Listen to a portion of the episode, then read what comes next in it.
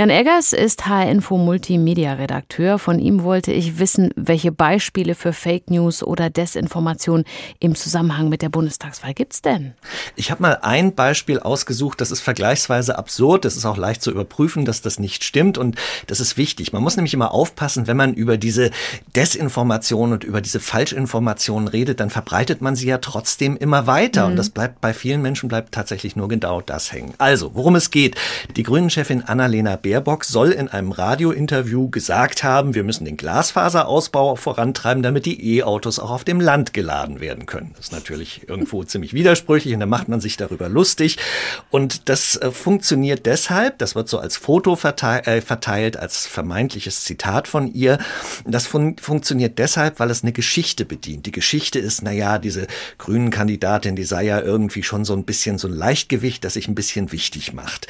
Es steckt natürlich auch ein Körnchen Wahrheit drin, das muss man sagen, weil es gibt tatsächlich ein Radiointerview, wo die grünen Spitzenkandidatin geredet hat über Glasfaserausbau und E-Autos, nur eben nicht zusammen, nicht in dem Zusammenhang. Aber Geteilt wurde das Ganze dann zum Beispiel über Telegram-Gruppen, die sich sonst mit Kritik an den Corona-Maßnahmen beschäftigen. Und es ist auch interessant, weil da gibt's so meiner Beobachtung nach so eine Art unheilige Allianz. Mhm. Also so dieses Gefühl, die da oben, die wollen ja doch machen, was sie wollen. Und da kommen jetzt zunehmend politische Inhalte rein, die sich dann auch, das müssen wir auch sagen, zu großen Teilen gegen die Grünen richten. Es scheint so, und das zeigen auch Analysen beispielsweise für die ARD-Dokumentation, die geheimen Meinungen, Meinungsmacher, dass die Grünen da ganz massiv im Fadenkreuz von Desinformation stehen.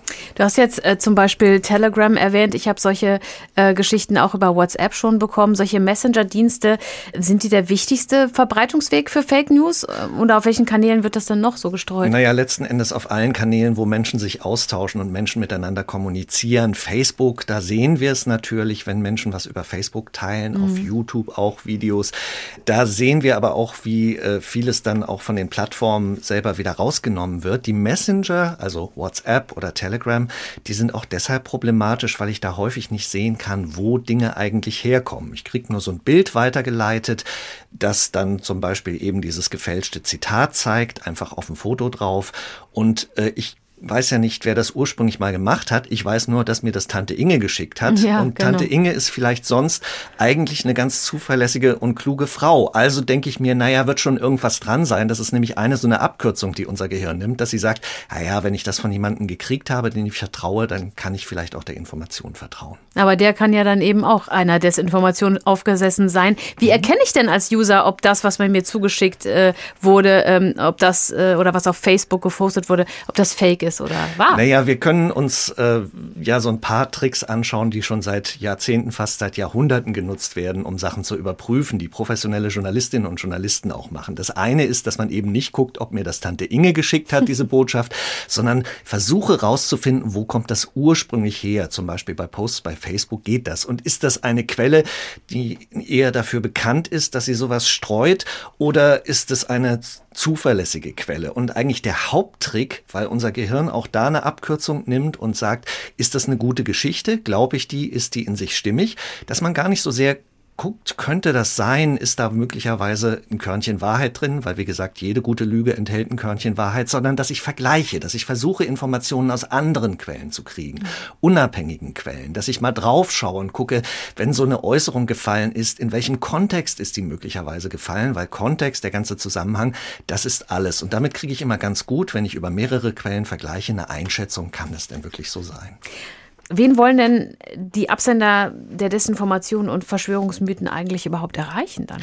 Naja, auf jeden Fall Menschen, die zweifeln, die verunsichert sind, sind ein bisschen anfälliger. Ich glaube, ähm, dass das ja bei vielen Leuten auch so ein Gefühl ist, dass sie sich die Welt nicht einfach erklären können und dass sie deshalb nach Erklärungen suchen. Und es gibt ja viele Menschen, die sagen, ich finde mich in dem, was in Medien beispielsweise so berichtet wird, nicht wieder, weil das nicht meinen Überzeugungen oder meinem Empfinden entspricht. Und da ist natürlich diese Desinformation sehr effektiv, weil die ein Gefühl vermittelt und dieses Gefühl Gefühl ist, es gibt nicht Fakten, sondern es gibt Wahrheiten. Also mhm. das hängt immer sehr stark davon ab, wer mir etwas erzählt. Also dass Wahrheit sozusagen etwas Formbares sei, jenseits von Fakten. Das ist klassisch, dass eben man erstmal Zweifel weckt und sagt, könnte es denn nicht möglicherweise auch anders sein? Und naja, wenn wir ehrlich sind, zweifeln tun wir alle irgendwann und verunsichert sind wir auch irgendwann.